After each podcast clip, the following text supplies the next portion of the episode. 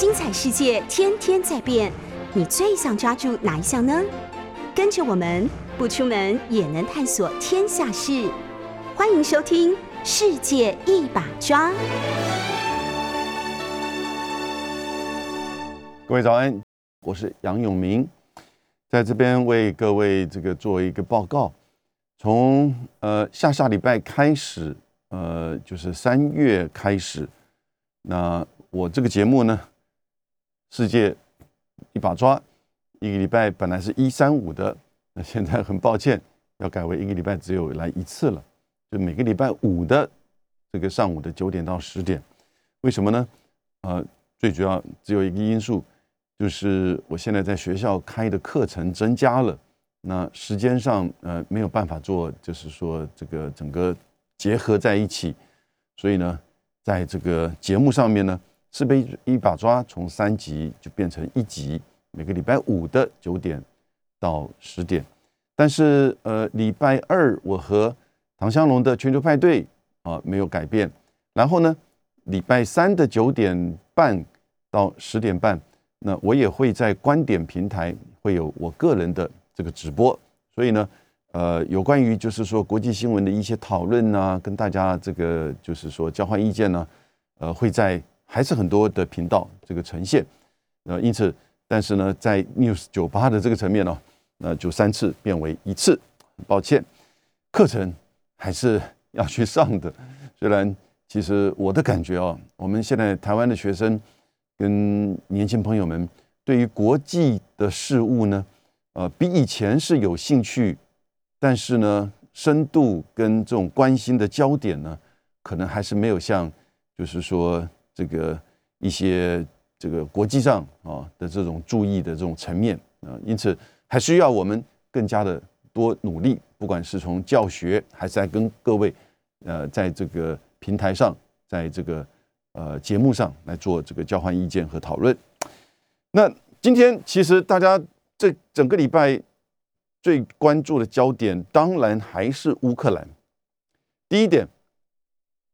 俄罗斯的军队没有如拜登政府所做的末日预言，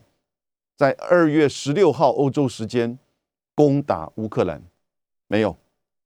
二月十六号的时间，反而是乌东地区跟乌克兰政府军相互开火，应该说相互指控开火。到底是不是有开火，以及是是不是有怎么样的，就是说交战不是很清楚，但相互的指控，很小规模的，很低阶层的，但是实际上从二零一四年到现在哈，整个乌东地区内顿刺客、卢甘斯克这两个省份，大概有一半是被所谓的乌东分离主义者所掌控，而他跟乌克兰的政府军之间呢，从二零一四年到现在，其实就是每天的日常一样，啊，虽然不像是以前金门跟厦门之间的一三五二四六，啊，相互的照时间抄表，然后呢这个炮击，但是呢在乌东跟这个政府军之间呢，其实几乎也是行之以成这个为常的，就是说经常的有这样子的事件，所以。并不是说在二月十六号，俄罗斯决定说部分的军队演演习结束之后返回营区，啊，返回驻地，哎，结果呢，去鼓励乌东的这个分离主义者开始做军事攻击。No No No，其实那是过去一直以来到现在为止都有的，而且相互的这个指控哈，相互的指控。所以这个事情提醒我们呢，整个乌克兰危机有两大重点。第一个就是乌克兰是否要加入北约，第二个是乌克兰内部乌东地区的这些就是主张独立的和乌克兰政府之间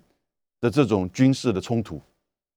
啊，所以这两个问题，后者那个问题呢，在当初二零一四乌克兰发生政变或革命啊，看你从什么角度之后呢？就不断的在乌东地区这两个省，啊，分别都宣称自己是共和国，啊，但是呢，跟乌克兰政府军之间呢，在二零一四一五啊那两年期间，其实伤亡蛮惨重的，大概死亡达到一万三千到一万四千人。可是经过了我们谈过很多次的诺曼底机制，后来签署的明斯克协定之后，两次的二零一四一五，为什么签两次？因为二零一四签的没有人遵守，啊，没有人尊重，所以二零一五再签一次，在签一次之后呢，也就是什么东西呢？这两个省保持这个自主、独立啊、自治，但是呢，乌克兰政府呢要把它放入宪法，而且要尊重它。我觉得乌克兰政府这边的问题责任比较高，因为你是比较强势嘛，你可以不断的指责说苏联呃俄罗斯这边是有不断的提供一些军事援助，我想这一定有，但是这个军事援助并没有扩大他的这个主张的这个区域啊，也没有发生在二零一五年之后之后啊发生那种大规模的再一次的死亡上千上万的这个军事冲突都没有啊。也就是说，他只是挺在那边，他只是挺在那边，而你乌克兰政府军、基辅政府，你可以在法律面、政策面、军事面去遵守、尊重那个明斯克协定，哦，尊重他的就是高度自治，以及怎么样的跟他的维持在你的法律架构之下，这个乌克兰的这种整合，哦，当然你在军事。层面上呢，你要怎么样维持你的这种克制？也许乌克兰这边也认为说，呃，分离主义者也不断的挑衅，这一定会的，因为这要看你的作为嘛。所以也就表示说，过去这八年呢，这个问题可能双方都在指责彼此，也可能双方都有一些责任。但我觉得乌克兰政府哦，换了三次、两次总统，哦，换了两次总统。泽伦斯基还有前面一个糖果大王，那个糖果大王被泽伦斯基起诉，然后关起来，后来呢缴了高额的这个罚款，呃出来，再加上前面一位几任总统，其实对于这个乌东的处理哈都没有真正的尊重明斯克协定，然后呢到了泽伦斯基上来之后，也继续的鼓动就是乌克兰的民族主义，这当然可以理解，哦，因为他已经都把。加入北约写入到这个宪法里面，可是呢，拜登上来之后呢，哎，就加开始加码了。我个人觉得，拜登跟民主党政府啊，在处理乌克兰跟苏联呃俄罗斯的议题当中哈，一直有一个，其实大家也都或许了解，但是呢，是美国内部的，一个是美国的选举，在二零一六的那个选举，哦。其实民主党这边就一直在指控是普京、俄罗斯介入到啊，介入到美国的选举，影响后来影响了川普，然后呢，使得他能够获胜。但是川普呢，就在过程当中这四年任期当中，一直表示的跟普京是一个好朋友，所以呢，他对于俄罗斯对乌克兰的问题哈，比较是就是说和缓的。你看他在任内之内。没有在乌克兰之内发生什么大的这个冲突，也没有大军压阵，他也没有去和乌克兰去进行怎么样大规模的军事演习，军事武器还是有卖了哈。但是呢，拜登上来之后，一方面是民主党觉得是当初川普上来是你俄罗斯介入到我美国选举，这个美国还组了这个调查委员会，啊，然后呢还指控。后来在二零二零年的时候的去呃二零二一年的时候，去年拜登政府还通过制裁，哦，因为俄罗斯确认俄罗斯在二零一六年介入美国大选，然后呢也指控俄罗斯的部分的企业哦，跟指控中国大陆的科技公司一样窃取美国的这个科技，所以制裁俄罗斯的这个企业，加上从二零一四年就是俄罗斯等于是把克里米亚纳入到俄罗斯版图的时候呢。那整个西方国家对俄罗斯也采取的是这个制裁，哦，所以整个制裁一直不断的加码，尤其是拜登民主党政府呢，因为对于哦普京介入到美国大选，哦，而且呢感觉到很深刻的这个不满，加重制裁，还有一个隐藏的因素，也就是拜川普任内啊，不断就指责拜登的儿子杭特拜登在乌克兰的天然气。的这个公司当中担任重要职务，是不是有因此获利？哦，这样子的一个指责，当然被证明说，哎，也许他他自己说并没有任任何的这个，就是说获得重大的这个利益啊，但是呢，是有这么回事儿。也就是说，拜登的儿子哦，照着老爸的这个过去的参议员加上副总统，其实也是到处在各国哈，在美国，那这个第二代这种情况，他算是蛮特殊的，因为他爸爸后来当上了美国总统嘛，对不对？先是副总统，然后这个总统，所以他做这些事情，当然就被人家给挑出来，而他自己本身也不知道克制，特别挑一些敏感的地区哦，跟一些这个领域。所以，当这个事情出来的时候呢，当然是不是可以去推测，当拜登上台之后，你看不断的他的国防部长奥斯汀访问基辅的时候，鼓励欢迎乌克兰加入北约，然后呢，美国的军队和北约的军队和乌克兰的军队在乌克兰境内和黑海境内进行军事演习，增加出售美国的军备。给乌克兰啊，你从乌克兰的角度，这不就是美国已经欢迎我要成为北约的一份子吗？我会成为他将来，也就是即将成为他的盟友吗？对不对？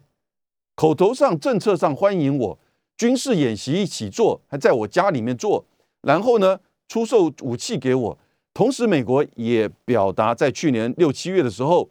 在这个东欧地区。可能会进一步部署战略武器、中程弹道飞弹，啊，并没有说要在乌克兰境内了，而是在北约，可能是波兰，可能是罗马尼亚，啊，这样子的地方。所以，我以上所讲，如果你换一个角度跟身份，从莫斯科普京的角度来看，在去年上半年的这整个发展，加强对我的制裁，哦，然后呢，增加。对乌克兰加入北约的这个承诺，军事演习、军备出售，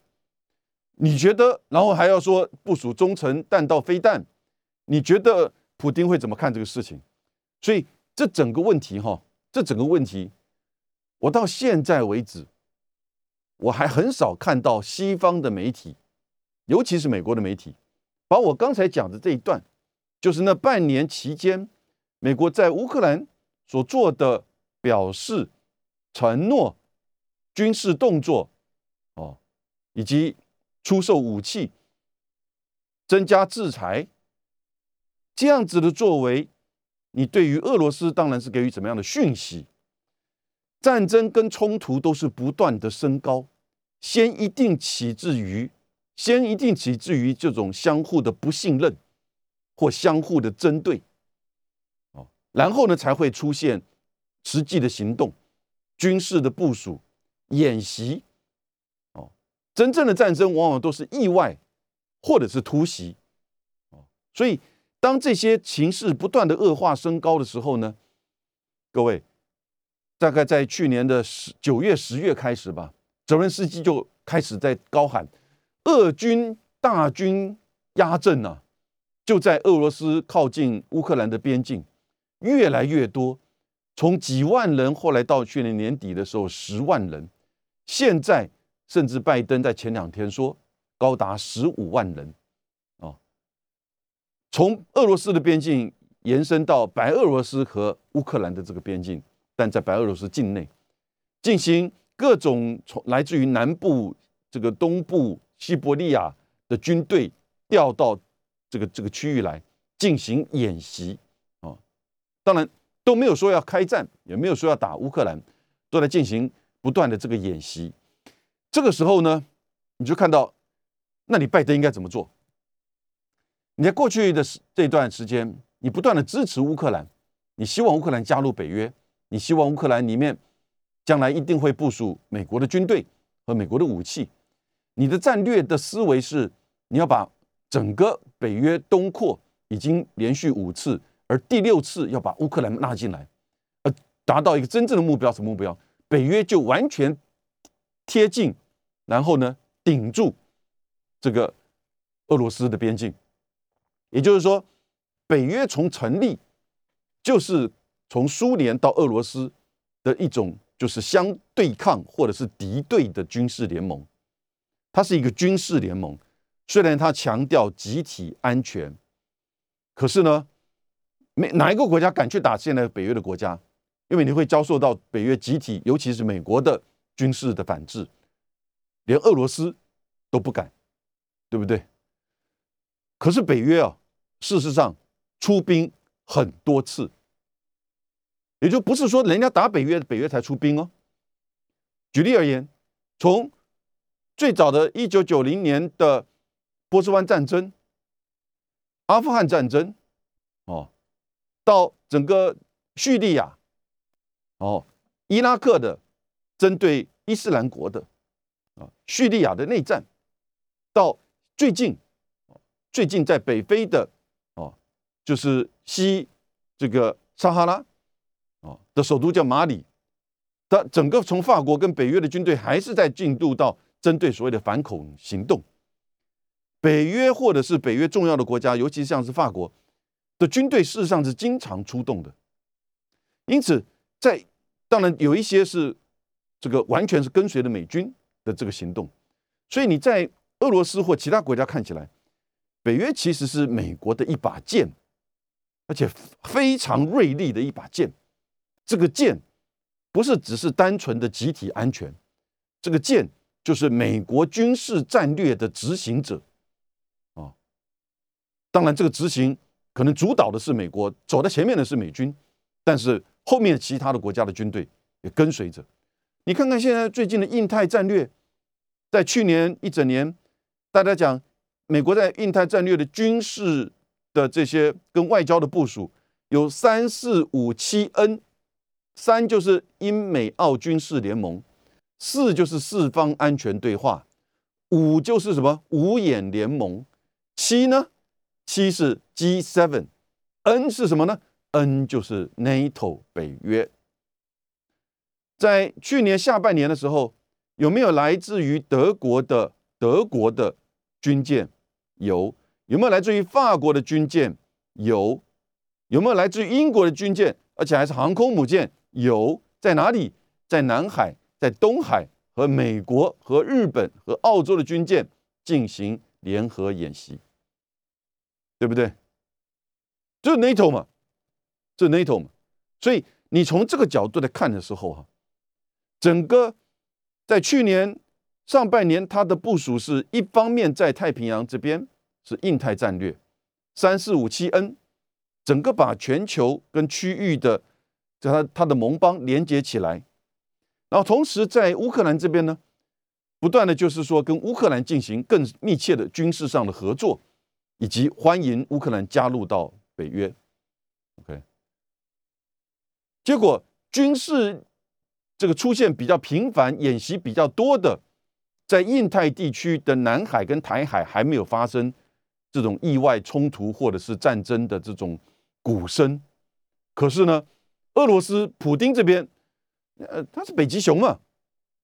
他怎么忍受得了你不断的在边境做挑衅？所以呢？他就开始在做大军压阵，大军压阵是什么？是一种叫做极限压迫，也就是说，我在牌桌上，我就把这整个筹码放在那边，让你感受到这种压力。然后十二月，去年十二月的时候，他就说了，他说的明白，他说，如果俄罗这个乌克兰加入北约，美军部署中程飞弹从基辅打到莫斯科只要四到五分钟，你觉得我还有什么选项？我们没有退路了。他就这么直接的讲，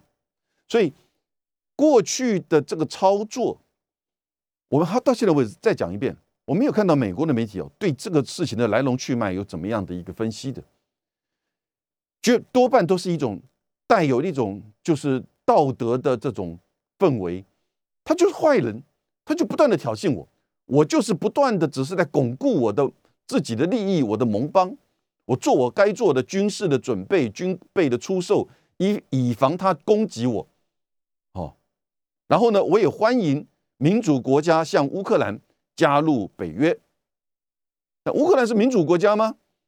如果你真的排名的话，你看像现在这个泽伦斯基啊，他虽然是谐星出身呢，但他深懂政治的迫害，他把反对的电台给关掉，他把前任那个糖果大王的总统起诉他，为什么？因为他同意来自于乌东地区的这个一些商品，哦，还有就是这个能源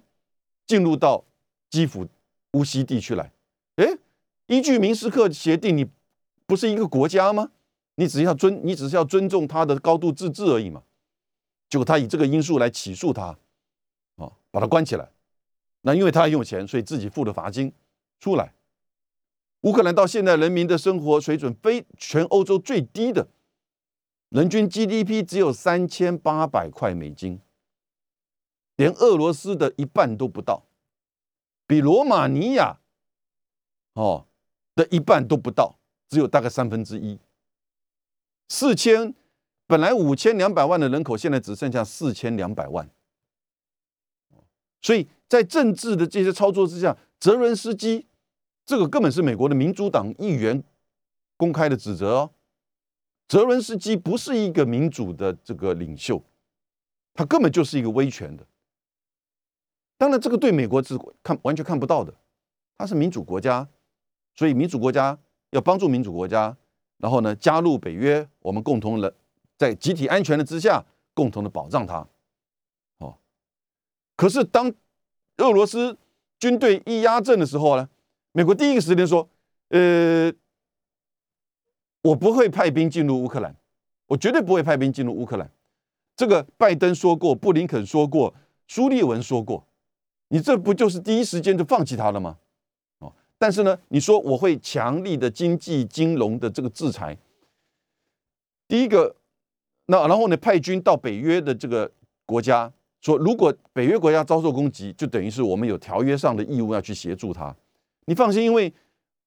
俄罗斯从来没有说打乌克兰，更不要说去打北约国家。那对于经济的这个制裁，当然这是一个威吓哦，普京会去考虑。所以呢，也就是在二月十六号，他马上表示说，我不会。美国在整个乌克兰事件当中啊，我觉得有两个放弃，一个期待，我们都看得很清楚。第一个我已经讲了很多很多了，他第一时间就放弃了乌克兰了。之前的这个未来的盟友联合演习、出售军备，当他面临到军事的威胁的时候，他第一时间放弃它。同时呢，美国也放弃外交的这种努力。你看到后面两个礼拜的时候呢，美国已经就是一方面宣称要要打了要打了，狼来了，战争来了；另外一方面呢，他的国务卿布林肯呢也就到亚洲来了，重点完全不再去关注就是乌克兰的这个情势了，哦，而且我的感觉是，后面这两个礼拜，当德国、法国开始在做穿梭外交努力的时候，拜登的态度其实是保持距离。而且甚至呢，有一点不欢迎。你看德国的肖兹总理到华盛顿的时候，拜登事实上很强势的面对他，也就是在开共同记者会的时候，公开的警告俄罗斯，如果出兵乌克兰，你北溪二号就立刻会关掉。但北溪二号不是你拜登能说关就关的，也不是你美国的财产，也不是你美国的公司或企业。去这个建造的，而这样子的美国总统在这个过程中，他觉得德国、欧洲、北约不就都听我的，所以你还想要能够透过北溪二号出售能源给欧洲？哦，一方面你还去攻打乌克兰，你北溪二马上就会帮我，我把你停掉。不，北溪二根本还没开始，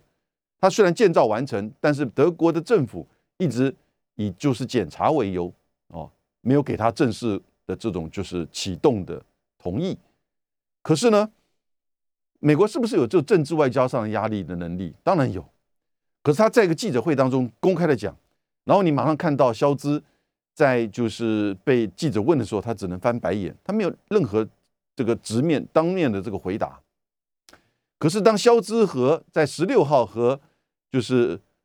普京见面的时候，他们的共同记者会当中，肖兹就提到。他说：“德国和欧洲啊，对于这能源的管线是有承诺的，因为对我们的能源是是重要的。这里面包含北溪二号、北溪一号，还有经过乌克兰及波兰的这个陆地上的这个管线，所以他等于就直接回复给拜登，哦，也就是说，这个管线不是你说停就说停的，我们对这个东西是有承诺，哦，是有利益的。那当然，那个时间点，俄罗斯的普京也自己在电视上公开的表示，外交继续的外交处理，然后呢，在就是这个演习的军队部分的回去，所以现在的情况就是，俄罗斯的大大军呢还是在乌克兰的边境，开始有一些五六千人，也许有撤离，虽然拜登不断的还说这个还需要得到这个证实。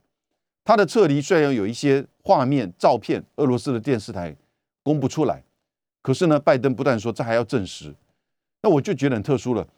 呃，因为已经讲了两天的证实了，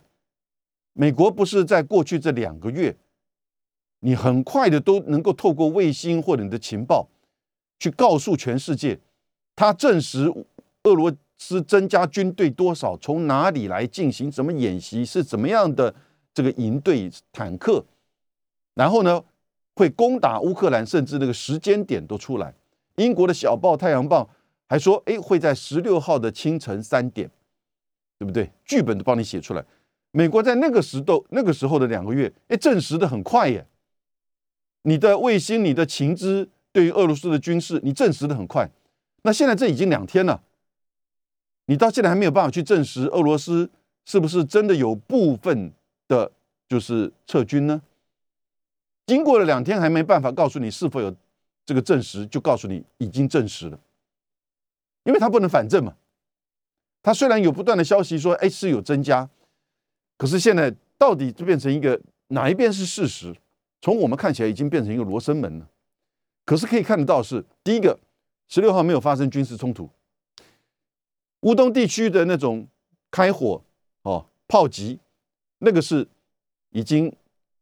在过去八年来啊经常性的这个动作，那会不会提高这个对峙的情势？当然会，我觉得很有可能，因为普京现在也了解到乌东也是他要关注一个重要的议题哦，因为他大概知道，当马克龙、当肖兹、当泽伦斯基、法国、德国、乌克兰的这个元首。等于是经过他们的穿梭外交承诺，哦，在可预见的未来，乌克兰不会加入北约，这个大概可以得到这个确认。他不至于在这个问题上去做，在眼可见的未来去做翻盘。但是呢，当然我们也了解到，你现在要乌克兰去签署一个协定，书面的说我不会加入北约，我觉得这也不容易的，哦，甚至应该是做不到。因为乌克兰自己内部的宪法就这样子定，任何的一个元首如果对外国去签署这样一个协定的时候呢，他就是一种违宪、违法，甚至呢政治自杀，他也马上可能就失去他的这个政权跟支持度。所以这种所谓乌克兰去签署一个协定，哦，去放弃加入北约的这样一个条文，我觉得是不会不会出现的。那乌克兰不加入北约。对俄罗斯而言呢，他不是要一个协定，那个明斯克协定在那边八年没有人没有真正的达成什么效益啊，对不对？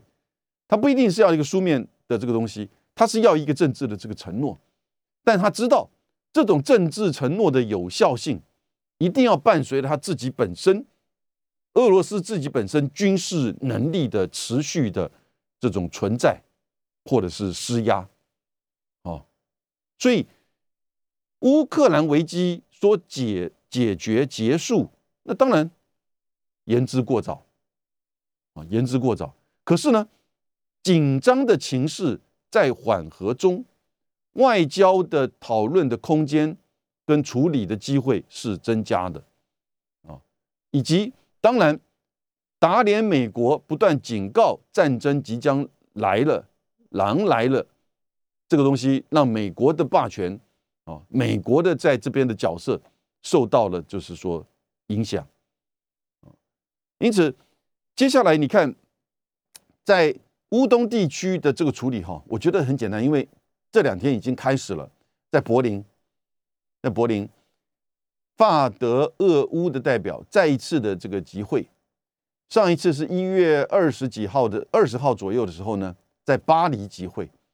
在一月二十四号的时候呢，签了一个协定，也就是乌东地区的停火协定。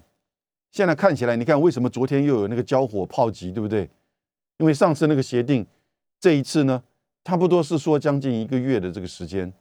然后呢，在十六号之后呢，哦，柏林他们又这四个国家的代表又再次的聚集。然后呢，你就看到这些又在做测试，所以呢，这个测试就表示说，在乌东地区哈，这个法德俄乌的要重新把这个明斯克协定啊再重新复活，是一个挑战，但是要看他有没有可能。俄罗斯这边除了军队继续摆的那边，哈，同时呢，他的国会啊叫俄罗斯的杜马，也通过一个决议，就是说支持。我刚刚讲的明顿刺客、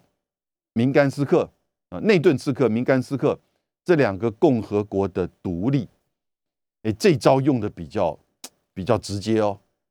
这当然应该，我觉得和普京他的整个大这个棋局哈也有关联。也就是说，他用他也在玩这种法律上的，也就是我的国会通过这个决议，大家都知道，其实也是跟他本身的这个意志有关。支持法律上国会的决议，国会决议在许多的国家都大概是不具有绝对的法律的拘束力，要完全看行政部门啊的这个态度，所以它并不是说它是个法律啊。那因此这个决议说支持这两个共和国独立，各位，如果这两个共和国真的独立成功，也不会去解决乌克兰危机，因为乌克兰危机是它是不是要重点最大的重点是它是不是要加入北约？现在这个事情啊，就变成一个双轨，这个双轨不太容易结合在一起。在一个轨道上是乌克兰到底如何透过外交的方式让乌克兰啊加入北约这个事情变得比较遥远，变得比较遥远，或者是像泽伦斯基的这个用语，变成一场梦。这种外交我刚刚提的，不太可能用协定的方式。签字白纸黑字的说，我乌克兰不加入这个承诺，从此开始不加入北约，或者是呃十年之内不加入北约。但是呢，可以用外交承诺。其实我觉得在泽伦斯基和肖兹的这个记者会当中呢，他已经做这个承诺，而且肖兹呢也做了这样承诺，也就是乌克兰加入北约的问题呢不在议题中，不在北约，不在欧洲的安全的事务的议题上。哦你看，连拜登这个话都讲不出来。而拜登一开始，他的这个国务卿布林肯跟拜登，到后面就放弃外交了。哦，你们想到可以像是肖兹讲这个话，你也可以来讲呢，对不对？我们对于乌克兰加入北约，哦，表达欢迎，但是短期内我们可能不会处理这个议题。这个话你都可以讲的，两边都不得罪啊，对不对？你还。某种程度是可以降低，但是哦，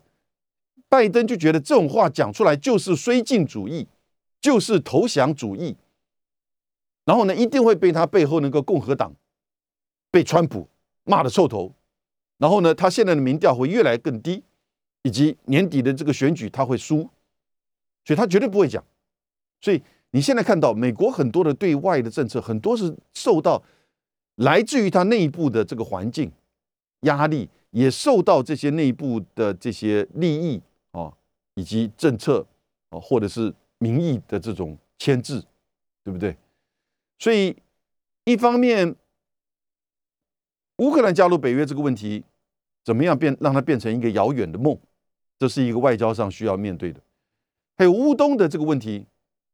嗯，怎么样去？乌东其实已经这个问题的处理已经在进行外交的这种，就是说过程。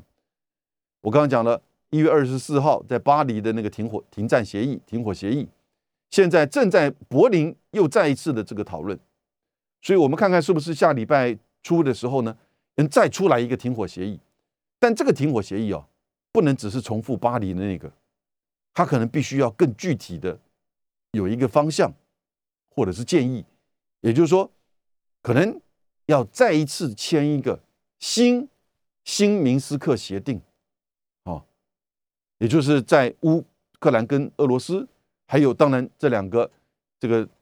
就是分离主义的这个共和国啊，以及在法国、德国的共同参与，或者是在欧安会议的共同的这个参与之下，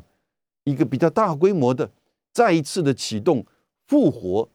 明斯克协定来处理或者是稳定乌东地区的问题啊，当然最后。还是要看双方各自的这个执行。我们从乌克兰这个事情了解到，整个拜登政府的对外的外交战略到军事的这个战略，哈，我觉得其实一直呈现了一个，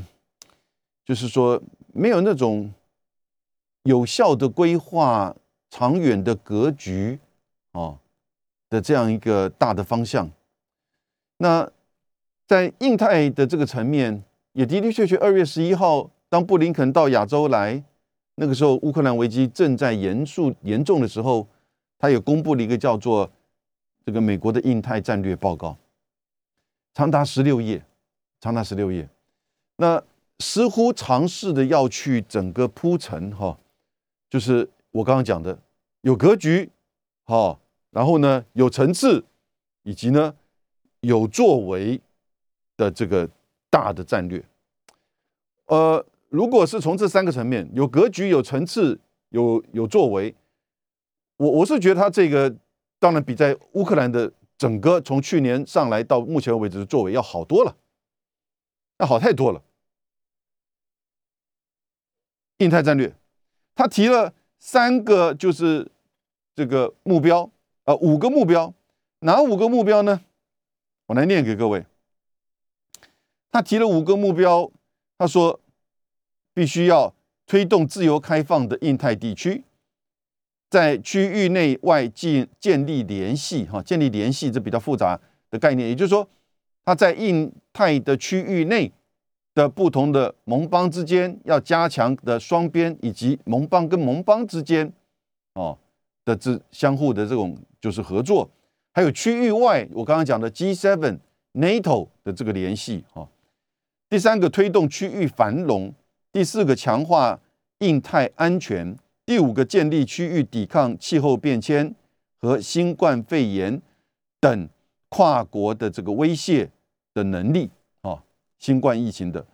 那这个文章讲得很清楚，他觉得当前的三大在印太地区的三大急迫挑战，一个就是和中国的竞争，第二个是这个气候变迁，第三个呢？是新冠疫情，啊，所以他用和中国的竞争，他不是用和中国的对抗，但是整个战略报告看下来，他当然是针对中国来的，针对整个中国大陆的这个布局是有格局，是有层次，是而且有作为，哦，有行动方案，他提了十个行动方案，啊，十个行动方案我就不一一念了，但是呢，这里面。他预告马上会提出印太经济架构啊，或者是框架协定。印太经济架构协定哦，框架协定，这什么意思？其实已经讲了大概，我觉得从去年十一月喊到现在哈，但是都很多人哦，他的商务部长、贸易谈判代表，然后呢，这个印太沙皇啊，坎培尔、布林肯，然后呢？这个苏利文哦，连拜登总统都讲过，所以也就表示说，这个文件呢，他已经进行了跨部会之间的这种讨论，已经一定是很多很深刻了。那我们目前所知道的，大概只是在针对供应链安全哦、半导体哦，还有一些这个跟呃绿能有关的哦这些科技层面的。哦，以及供应链层面的，然后呢，当然，如果第一个它不是一个所谓的自由贸易协定，所以你必须要拿出什么东西来来吸引别的这个盟邦国家愿意参与呢？他还是要拿出一个市场，这叫什么？市场准入，叫 market access，也就是你东西可不可以卖到我这个市场来，可不可以卖到美国来？它就会增加新的标准、规格，然后呢规则，哦，比如说进入到美国的产品当中，必须可能符合怎么样的这种，比如说智慧权保障，或者是说环保的，或者是对于劳工的，嗯，比如说不可以有强迫劳工，哦，一旦有的话，你必须要自我证明的。等等这些东西，啊，也就是说，他用更多的规范来去限制别的国家进入到美国市场，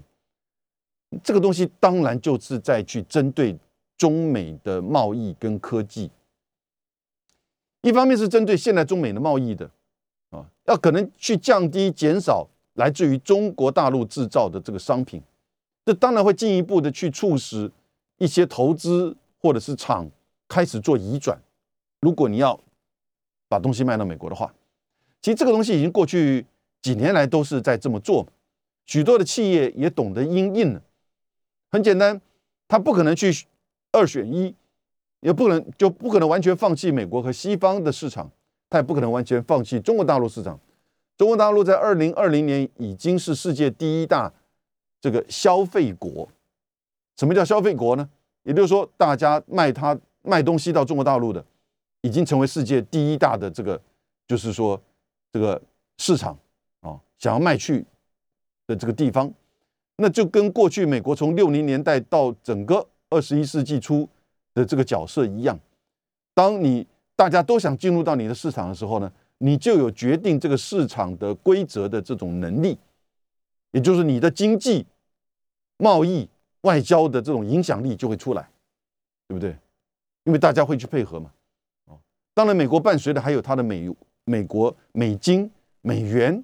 的这个角色啊，甚至主导性。因此，我们经常会说美元霸权。那现在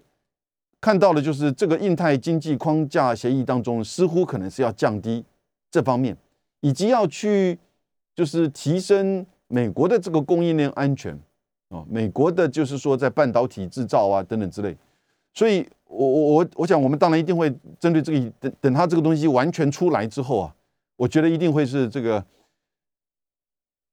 如果可能会是大敌一声雷，但至少会是一个相当的这个震撼啊，因为它都预告这么久了，你千万不要认为说，哎，它不会是 FTA，它也不会是一个贸易协定，所以呢，大概就是喊一喊，然后呢，可能大家就是看能不能配合。如果这样子，他不需要喊的那么那么多次。我看起来，连这个报告都在预言，他说 early twenty twenty two 哦就会发表。所以我们在看他真实发表出来的那个内容。因为如果他发表出来的内容啊不痛不痒，另外一份作文影响的并不大，那我觉得美国就没搞头了。你搞了半天的经济战略的工具，哦，结果。招式一耍出来，被人家马上看破，没有任何的影响力。那美国在印太地区就只剩下军队了，就只剩下军事了，就只剩下美日安保跟美英澳军事同盟的核子潜舰了，啊，以及不断的演习了。这个是不是有点跟在乌克兰情势有点类似？啊，所以这个对拜登政府是一大考验呢。你看好他能够提出一个？有效的哦，印太经济框架协议吗？我个人认为，啊，一半一半。到目前，我的个人的观察是一半一半。一半是觉得，我觉得这个东西就如大家预测的，很不容易。你要提出一个很有效的这个东西啊，以现在的这种自由贸易的这种框架，以及这个企业的这种应应，其实我觉得不容易。你要达成降低中国输出美中美贸易的这种量，以及中国的这个制造或者中国科技的发展，以及提升美国的供应链安全和就是科技的发展，他当然最近你看众议院通过一个叫《二零二二美国竞争法》，啊，三千亿美金要去提供给科技半导体哦这些企业这都补贴嘛，但是呢。要达到这个东西哈，我觉得不是很容易。你要去能够取代 TPP 或者是现在的 RCEP 的这种经济整合的这种能力哈，并不是很容易。但是呢，不要忘记美国有经济、外交、军事的压力的这种能力，所以它可以某种程度，某提供一点糖果，但是呢又带一点压压迫，略带一点制裁，它是可以让一些国家不得不去配合它。哦，日本、韩国，他甚至是点名了，除了日本、韩国、澳洲，然后呢，他也点名了菲律宾。泰国、马来西亚、印尼，哦，还有我们台湾，他点名的这些国、这些地方、这些国家，哦，你必须要开始跟美国加强合作。所以，我们再看看吧。等他这个真正的出来之后，会怎么样的？就是说，产生他真正的印太战略的这个经济的啊，这个这一部分。那我之所以另外说 fifty，也是因为。他真的还是具有这样子的能力，以及你看到他从总统到各个层面这些这个这个部长级的人物，到他的印太战略报告都这么在做预告，都这么提出来，也就表示说，美国政府拜登政府呢，针对这个东西啊，是真的是我看是正密集的在开会，在做最后的这个确认啊。你看同时间，这个戴奇不是提了一个报告，昨天。说中国大陆跟美国签的第一阶段的协议没有认真执行，我们现在重重新考虑怎么样的一个相关的应验的作为，已经已经提出警告喽，已经提出警告了。所以，我们等下看哈，美国拜登政府的中重真的重点还是在印太，还是在中国贸易战、科技战即将再起吗？贸易战、科技战，从川普到现在拜登的。是否会再一次的再深化，再就是针对中国大陆做全面的布局跟制裁呢？我觉得非常有可能。